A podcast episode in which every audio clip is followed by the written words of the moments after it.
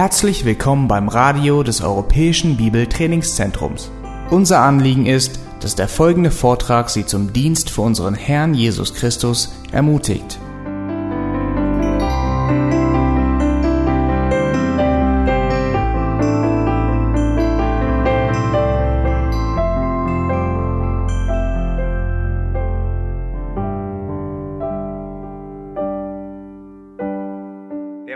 Uns heute Morgen ansehen wollen, der hat, ähm, auch wenn er es nicht in denselben Worten ausgedrückt hat, dasselbe gelebt auf seinem Sterbebett. Oh, so ist uns Jesus alles. König, Priester und Prophet.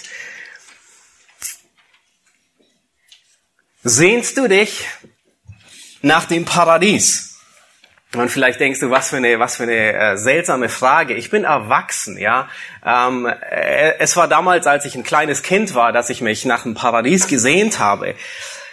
Aber das trifft nicht ganz zu. Jeder von uns sehnt sich nach paradiesischen Zuständen. Und wenn du hier sitzt und denkst, nun, ich bin ein erwachsener Mann, es gibt kein Paradies oder ich will nicht, dass es eins gibt, dann trifft es dennoch auf dich zu. Weil du sehnst dich nach Dingen, die es nur im Paradies gibt. Du sehnst dich nach Gerechtigkeit. Du sehnst dich nach Freude. Du sehnst dich nach Frieden. Du sehnst dich nach einem Überfluss an Reichtum und Wohlergehen. Und all das wird in Zuständen beschrieben, die es nur im Paradies gab. Das heißt, selbst wenn du hier bist und sagst, ich glaube nicht an ein Paradies und ich sehne mich auch nicht nach einem Paradies, du tust es trotzdem. Du sehnst dich nach den Dingen, die es nur dort gibt. Nun, die Herausforderung ist, die meisten Menschen, die suchen das Paradies hier auf Erden. Und sie versuchen es hier auf Erden zu finden. Es wird ein Zeitpunkt kommen, an dem du allerdings sterben wirst.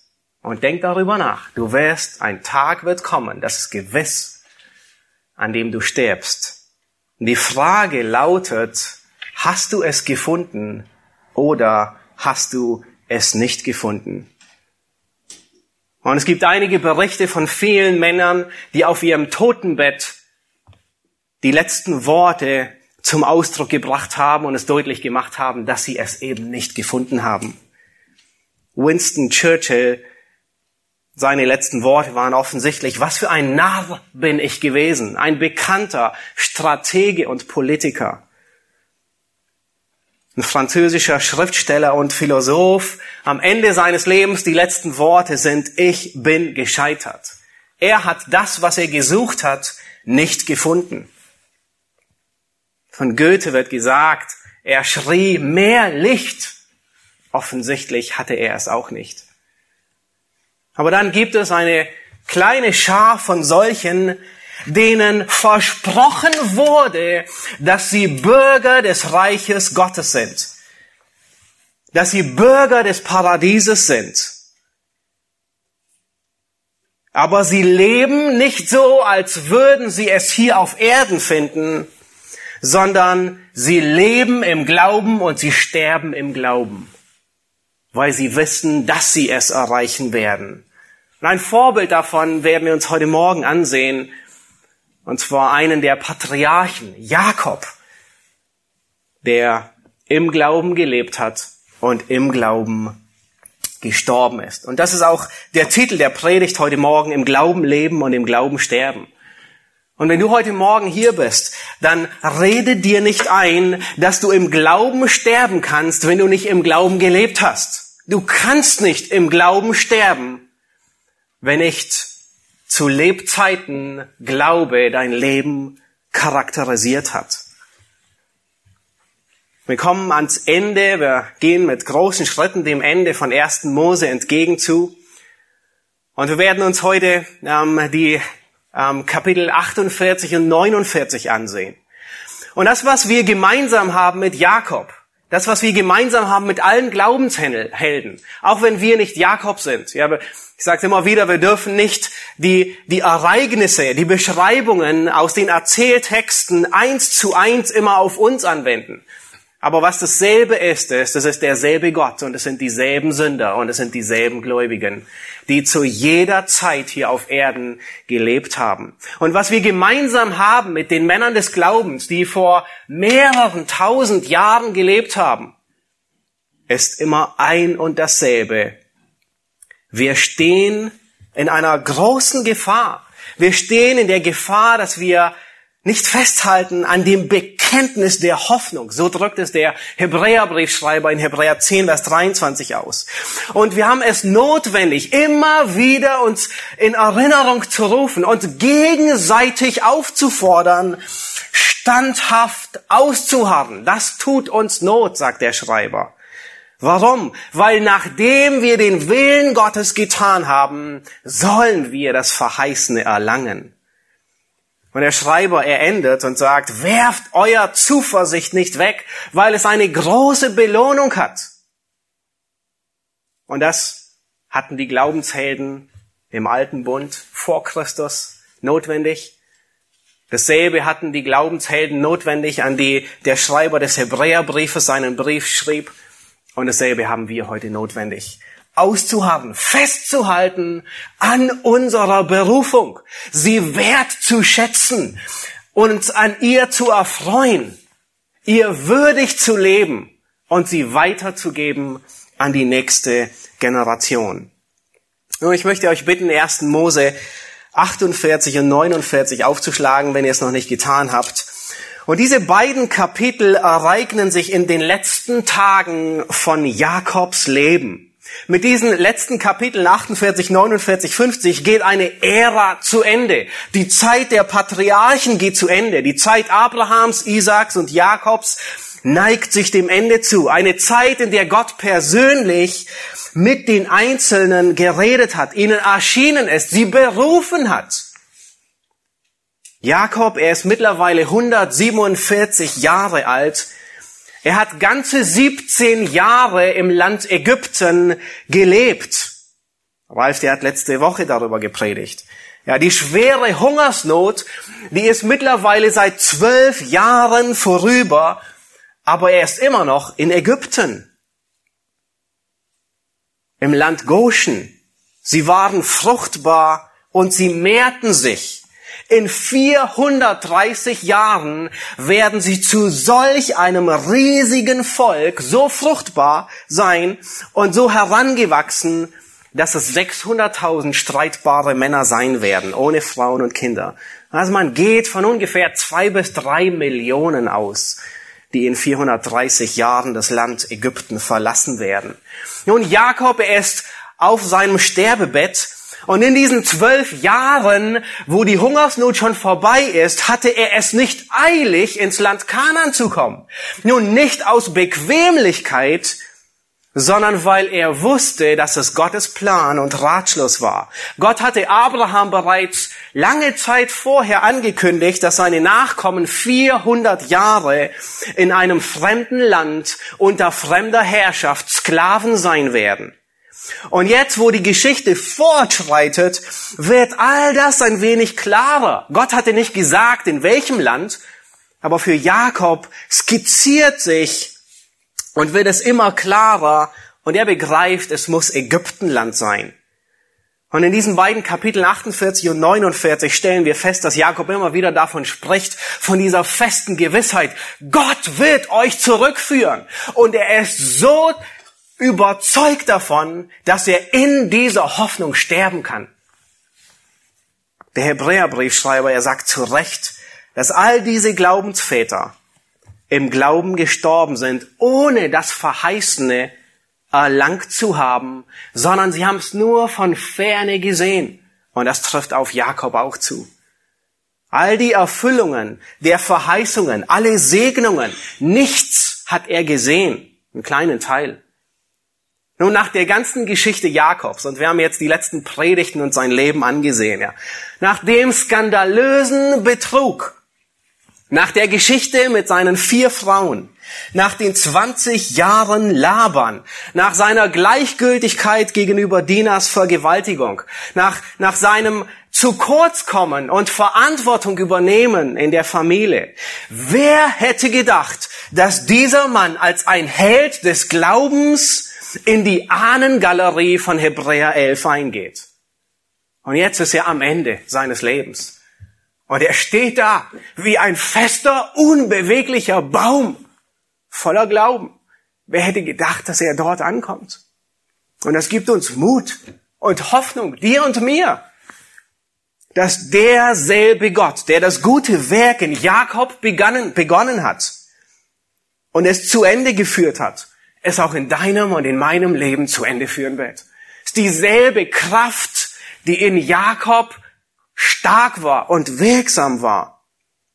Hier am Ende sehen wir einen Jakob voller Glauben, so stark wie noch nie. Ein Mann, der gereift ist, ein Mann, dessen Glauben Frucht trägt. Und die Szene dieser letzten beiden Kapitel ist auf dem Sterbebett. Wir haben hier einen Mann Gottes, der an der Schwelle des Todes steht. Und er hätte viel Grund, sein Leben zu bereuen. Er hätte viel Grund, viele Dinge in seinem Leben zu bereuen. Aber all das ist nur im Schatten von der großen Hoffnung der Berufung, die vor ihm liegt. Und wenn du an deinem letzten Tag angekommen bist und es viele Dinge gibt, die du bereuen würdest, wo liegt deine Hoffnung? Nicht auf dem Vergangenen, sondern auf dem, was vor dir steht. Auf dem, dass Christus alles ist. König, Priester und Prophet. Schauen uns an, zwei, Szenen, Kapitel 48, da werden wir uns den reifen Glauben ansehen und ähm, die Gliederung über Kapitel 48 ist ein reifer Glaube verliert die Berufung nicht aus den Augen. Ein reifer Glaube verliert die Berufung nicht aus den Augen. Und Kapitel 49 werden wir uns ansehen, ein reifer Glaube reicht die Hoffnung dieser Berufung weiter an die nächste Generation. Nun lasst uns beginnen mit den ersten Versen und uns hineinsehen. Nun erinnert ihr euch an die letzte Predigt von Ralf?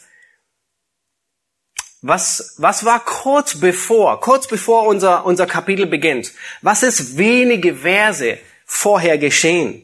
Nun, Jakob, er nahm einen Eid von seinem Sohn Josef, dass er nicht in Ägypten begraben werden soll sondern im Land Kanan, in der Höhle Machpela, wo sein Großvater und sein Vater begraben war und ihre Frauen. Nun warum? Weil er festhielt an der Verheißung Gottes. Und dieses Festhalten, dieses Klammern an dieser Verheißung zieht sich wie ein roter Faden durch diese beiden Kapitel durch.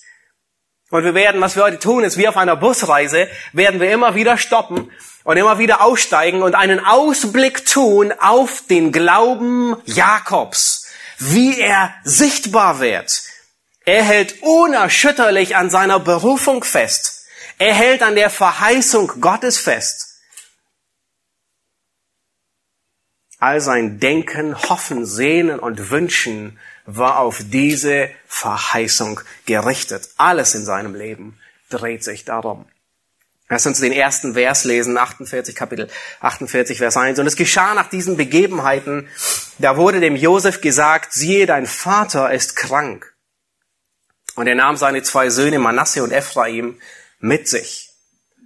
Nun, Jakob, er ist krank und wie, er, wie es aussieht, liegt er im Sterben. Und Josef, er macht sich auf den Weg ins Land Goshen und er nimmt seine beiden Söhne mit sich. Er ahnt, dass sich Großvater und Enkel sonst in diesem Leben nie wieder sehen werden. Und wahrscheinlich nimmt er sie mit auf den Wagen und er reist nach Goshen. Und Vers 2, da heißt es, und man berichtet dem Jakob und sagte, siehe, dein Sohn Josef kommt zu dir. Und Israel machte sich stark und setzte sich auf ihm Bett.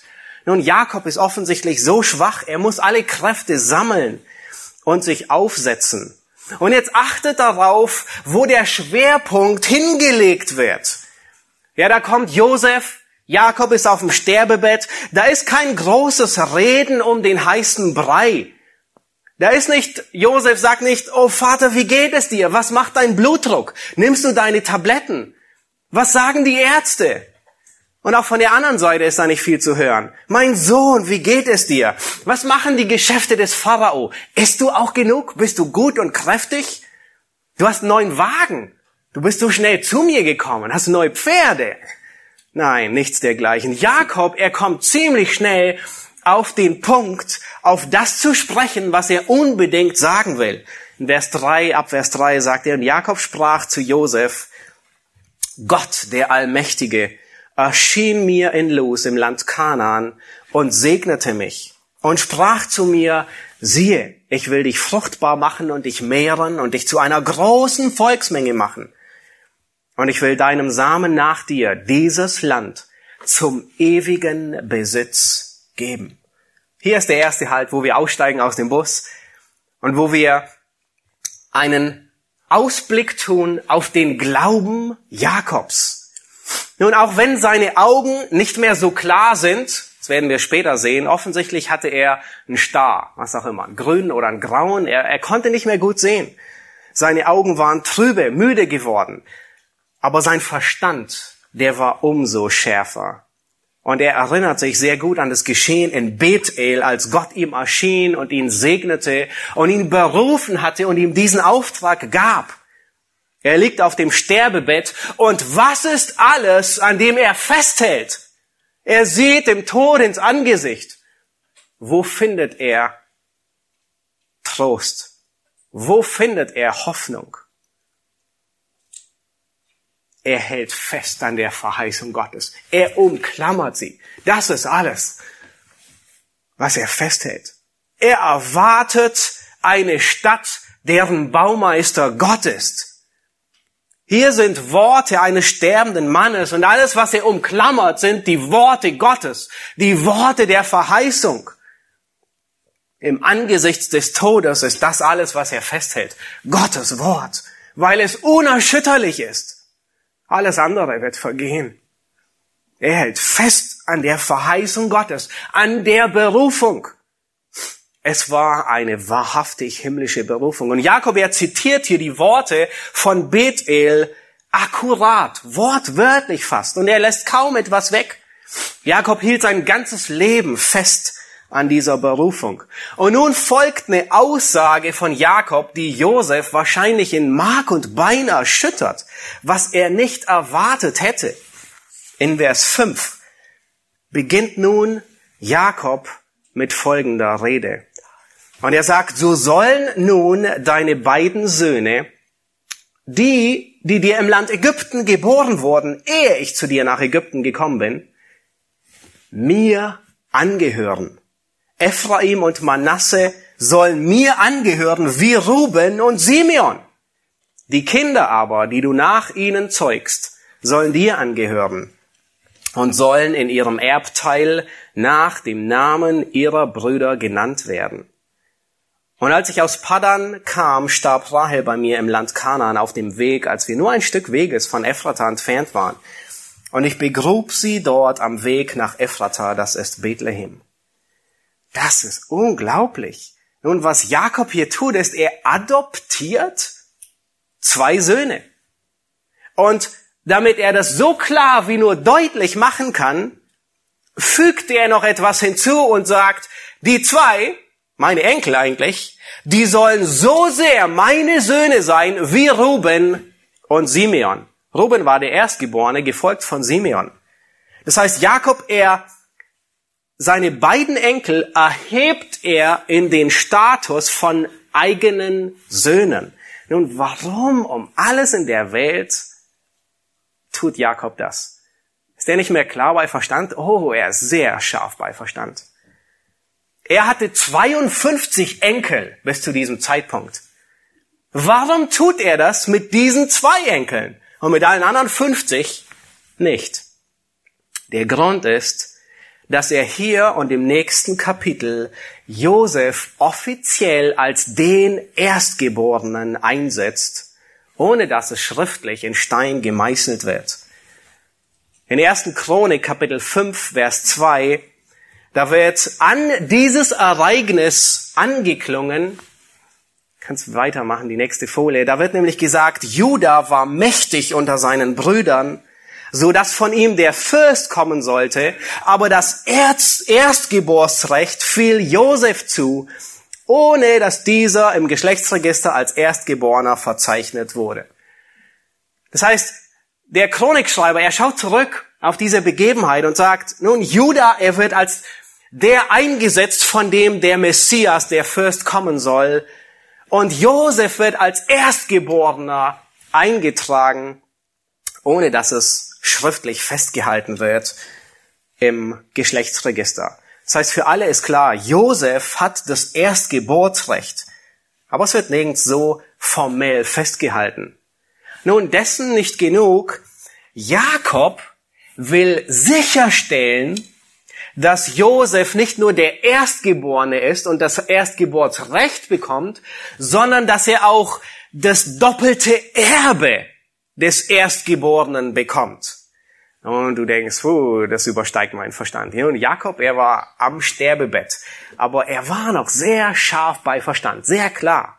Und vielleicht denkst du, was ist da so kompliziert? Nun pass auf. Das Land Kanaan, es sollte später auf die Stämme aufgeteilt werden. Wie viel waren das insgesamt? Zwölf. Und es sollte auf zwölf Stämme aufgeteilt werden. Kannst gerne die nächste Grafik einblenden. Nun, wenn aber Ephraim und Manasse eigene Söhne Jakobs sein werden, auf wie viel würde das ganze Land aufgeteilt werden? Auf 13, weil Josef sich aufteilt und die zwei Söhne hier, Ephraim und Manasse, die gelten als eigene Söhne Jakobs. Nun, was Jakob hier tut, ist, ist so gerissen wie seit dem ersten Tag, seitdem er lebt. Er will sicherstellen, dass sein Sohn Josef nicht nur den Titel des Erstgeborenen bekommt, sondern dass er auch das Erbe des Erstgeborenen bekommt. Nämlich das Erbe des Erstgeborenen war immer die doppelte Portion von jedem anderen. Nun, wenn hier alle aufgeteilt werden auf 13, wie viele Teile würde Josef bekommen? Josef würde zwei Teile bekommen. Und das ist die Art und Weise, wie Jakob sicherstellt, dass sein Erstgeborener den doppelten Anteil bekommt, obwohl er zwölf Söhne hat. Und es war kein böser Plan. Wir werden nachher sehen, es ist in der, im Ratschluss Gottes. Es ging Jakob nicht darum, dass Josef ein bisschen reicher ist. Nun, Josef lag ganz Ägypten zu Füßen. Er war wohlhabend. Ihm fehlte es nichts. Er war wahrscheinlich zehnmal reicher wie seine ganzen Brüder. Er versorgte seine Brüder. Er brauchte nicht ein paar Euro mehr zum Überleben. Darum ging es Jakob nicht, sondern er wollte, dass Josef im Land der Verheißung den doppelten Anteil erhält. Auch wenn Josef schon noch, schon längst tot sein würde in 400 Jahren, wenn all das geschehen würde. Und genau so kam es auch. In der Karte ab Josua 13 Ab Josua 13, und die Stelle könnt ihr euch mal äh, markieren als eine Parallelstelle, da wird das Land aufgeteilt. Und in der nächsten Folie sehen wir, dass das Land genauso aufgeteilt wird, wie Jakob es andeutet. In Josua 17, in der, im nächsten Vers, den ihr auch eingeblendet findet, in Josua 17, da wird da beschweren sich die, die Söhne Josef. Sie kommen zu Josua und sagen, nun, wir haben nur ein Teil bekommen. Warum hast du uns nur ein Los und einen Anteil zum Erbbesitz gegeben? Und Josua, er prüft all das und drei Verse später geht er tatsächlich hin und sagt zu Ephraim und zu Manasse, du bist ein zahlreiches Volk und hast eine große Kraft. Du sollst nicht nur ein Los haben, sondern das Gebiet soll dir gehören, wo der Wald ist. Und genau das geschieht. Der halbe Stamm Manasse, der ist an der Ostseite ähm, des Jordan. Und der andere halbe Stamm Manasse ist an der Westseite. Und Ephraim hat dort ebenfalls sein Gebiet. Das heißt, wir sehen, das, was Jakob hier sagt, das geht genauso in Erfüllung. Josef bekommt zwei Teile.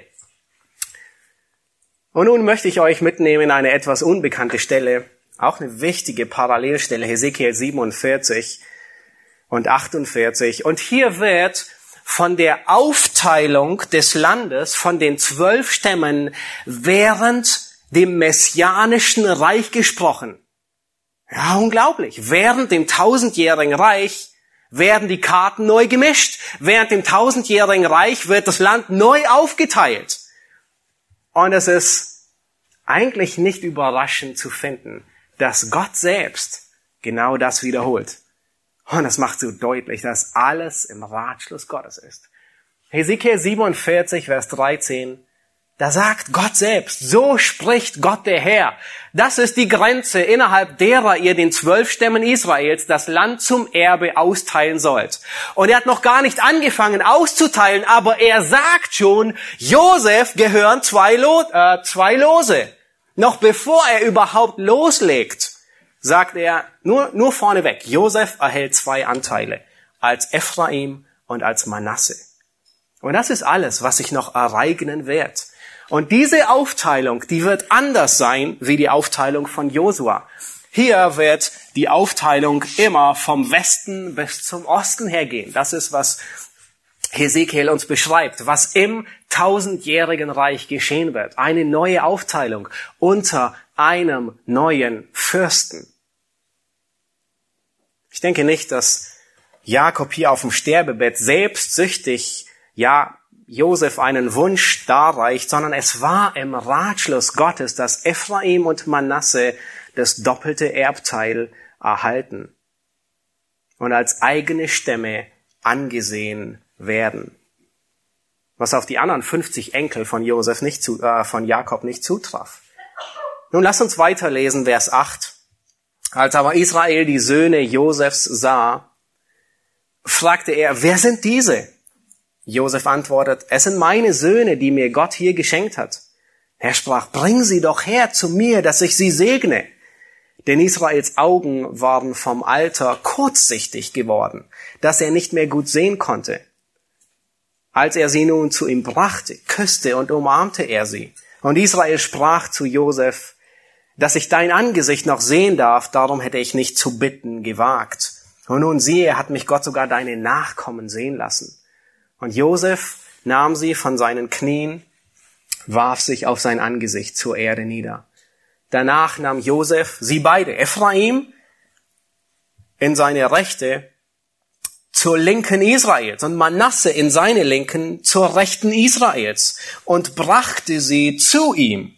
Da streckte Israel seine Rechte aus und legte sie auf Ephraims Haupt, obwohl er der Jüngere war seine Linke aber auf Manasses Haupt, indem er so seine Hände kreuzte, obwohl Manasse der Erstgeborene war.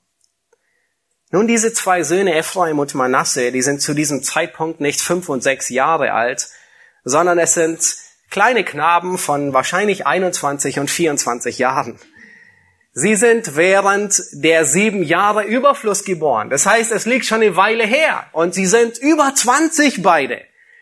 Und Josef, er bringt sie nun zu seinem Vater, um gesegnet zu werden. Und er positioniert sie so, dass wenn Jakob seine Hand ausstrecken würde, er seine Rechte auf Manasse, den Erstgeborenen, legt und seine linke auf Ephraim, den Zweitgeborenen.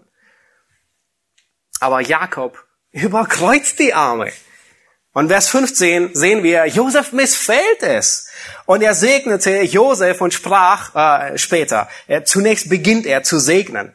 Und das ist der Segen, der Gott, vor dessen Angesicht meine Väter Abraham, Isaac gewandelt haben, der Gott, der mich behütet hat, seitdem ich bin, bis zu diesem Tag, der Engel, der mich erlöst hat aus allen Bösen, der segne die Knaben. Und durch sie werde mein Name genannt und der Name meiner Väter Abraham und Isaac. Und sie sollen zu einer großen Menge werden auf Erden. Nun, hier halten wir noch einmal inne und steigen aus dem Bus aus und tun einen Ausblick auf den Glauben Jakobs. Er erinnert sich nicht nur zurück an die Verheißung Gottes, nein, er beschreibt hier den Gott, an den er glaubt und er reicht diese Verheißung weiter an seine Enkel. Nun, in anderen Worten, diese Verse sind wie der kleine Katechismus, das Glaubensbekenntnis von Jakob. Er drückt hier aus, an wen er glaubt und er sagt, ich glaube an den Gott, vor dessen Angesicht meine Väter gewandelt sind. Er, er glaubt an den Gott, der Gott, der mich behütet hat. Nun wörtlich heißt es, der mich geweidet hat. Und es ist dieses Wort, das, das für einen Hirten gebraucht wird. Der Gott, der mein Hirte war. Und interessant ist, wir finden hier wieder einen Hirten, der von seinem Gott spricht als ein guter Hirte. Wie David in Psalm 23, der selbst Hirte ist und Gott als seinen guten Hirten beschreibt. Und dann beschreibt er Gott, ist auch ein, Be ein Begriff für den Engel, auch wenn er das Wort Engel gebraucht. Der Engel, der mich erlöst hat aus allem Bösen. Das ist sein Gott. Ich denke, Jakob hat uns viel voraus. Nun würdest du einmal deinen Kindern Gott beschreiben, der Gott, an den du glaubst. Was würdest du sagen? Wie würdest du ihn beschreiben? Und er sagt, er beginnt damit, der Gott, vor dem meine Väter gewandelt sind. Und dies trifft auf Abraham und Isaac zu. Sie wandelten vor Gott. Und er, Jakob, was Jakob hier tut, ist, er verbindet die Verheißung mit den Vätern und mit dem, die nach ihm kommen. Später, als Mose diese Worte niederschreibt, kurz bevor die Nachkommen Jakobs hinübergehen ins Land Kanaan, da sagt Mose dieselben Worte und fordert Israel auf und sagt, wandelt in seinen Wegen. Dasselbe haben wir im Hebräerbriefschreiber gesehen. Ähm, dasselbe sagt Micha, wandel mit Gott. Vers 17, lass uns weiterlesen. Nun, hier sehen wir, Josef, er sieht, dass die Hände überkreuzt sind und es missfällt ihm. Als aber Josef sah, dass sein Vater die rechte Hand auf Ephraims Haupt legte, missfiel es ihm. Darum ergriff er die Hand seines Vaters, um sie auf Ephraims Haupt, äh, auf äh, Manasses Haupt zu wenden. Dabei sprach Josef zu seinem Vater, nicht so, mein Vater, denn dieser ist der Erstgeborene. Lege deine Hand, deine Rechte auf sein Haupt. Aber sein Vater weigerte sich und sprach, ich weiß es, mein Sohn, ich weiß es wohl, auch er soll zu einem Volk werden und auch er soll groß sein, aber doch soll sein Bruder, jüngerer Bruder, größer sein und sein Same wird eine Menge von Völkern sein. So segnete er sie an jenem Tag und sprach, mit dir wird man sich in Israel segnen und sagen, Gott mache dich wie Ephraim und Manasse. So setzte er Ephraim dem Manasse voran. Nun, hier wird Josefs Ordnung auf den Kopf gestellt. Er erwartet, dass alles nach Plan, alles nach seiner Vorstellung, alles nach der üblichen Ordnung geschieht. Und es geht überhaupt nicht so. Nun, sicherlich war da einiges ähm, bei Jakob, das mitschwingt. Er war der Jüngere, der sich den erstgeborenen Segen erhaschte. Und hier ist er derjenige, der dem Jüngeren den Segen vorweggibt. Aber was Gott hier nebenbei Josef beibringt, ist eine ähnliche Lektion, die Gott manchmal uns beibringt. Dass Dinge, die wir in der Regel erwarten, dass Gott handelt, wie er handeln soll, nicht immer so geschehen, wie wir uns es vorstellen. Gott tut gewisse Dinge nicht, wie du es dir vorstellst und wie du es erwartest. Und manchmal stellt er die Ordnung auf den Kopf. Manchmal stellt er die Dinge auf den Kopf. Es folgt nicht der menschlichen Ordnung, sondern dem, was Gott tut. Und was hier geschieht, das geht tatsächlich in Erfüllung. Nun, wenn ihr die Worte Ephraim und Manasse gebraucht, wie gebraucht ihr sie? In dieser Redewendung, richtig? Wir reden immer von Ephraim und Manasse. Obwohl Manasse eigentlich der Erstgeborene ist. Und in den späteren Büchern, besonders in den prophetischen Büchern, da wird das ganze Nordreich alle zehn Stämme häufig als Ephraim beschrieben. Unglaublich, nach dem Enkel, noch nicht mal nach dem Sohn, der aber zum Sohn geworden ist. Und so sehen wir, selbst Gott gebraucht diese Redewendung häufig für das Nordreich, für die zehn Stämme und spricht von Ephraim und vom Südreich als Juda. Es geht tatsächlich in Erfüllung, was hier prophezeit wird. Warum? Weil es eben gewirkt ist durch den Geist Gottes. Der Geist Gottes ist hier, der durch Jakob redet.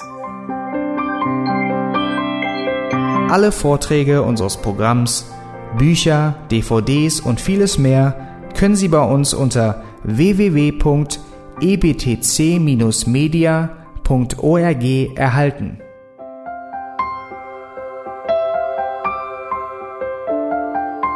Radio Neue Hoffnung ist frei und ohne Werbung nur aufgrund Ihrer Spenden möglich. Wenn Sie weitere Informationen dazu finden möchten, wie Sie Radio Neue Hoffnung unterstützen können, besuchen Sie die Webseite www.rnh.de.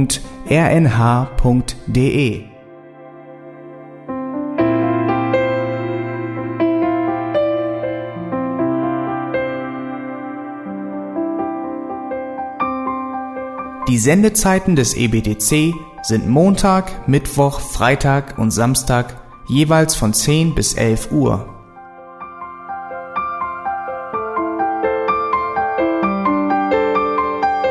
Sie finden uns im Internet unter www.auslegungspredigt.org. Eine E-Mail können Sie uns senden an radio@auslegungspredigt.org. Telefonisch erreichen Sie uns unter 0049 30 60 988 610. Unsere Postanschrift ist EBTC Havelländer Ring 40 in 12629 Berlin, Deutschland.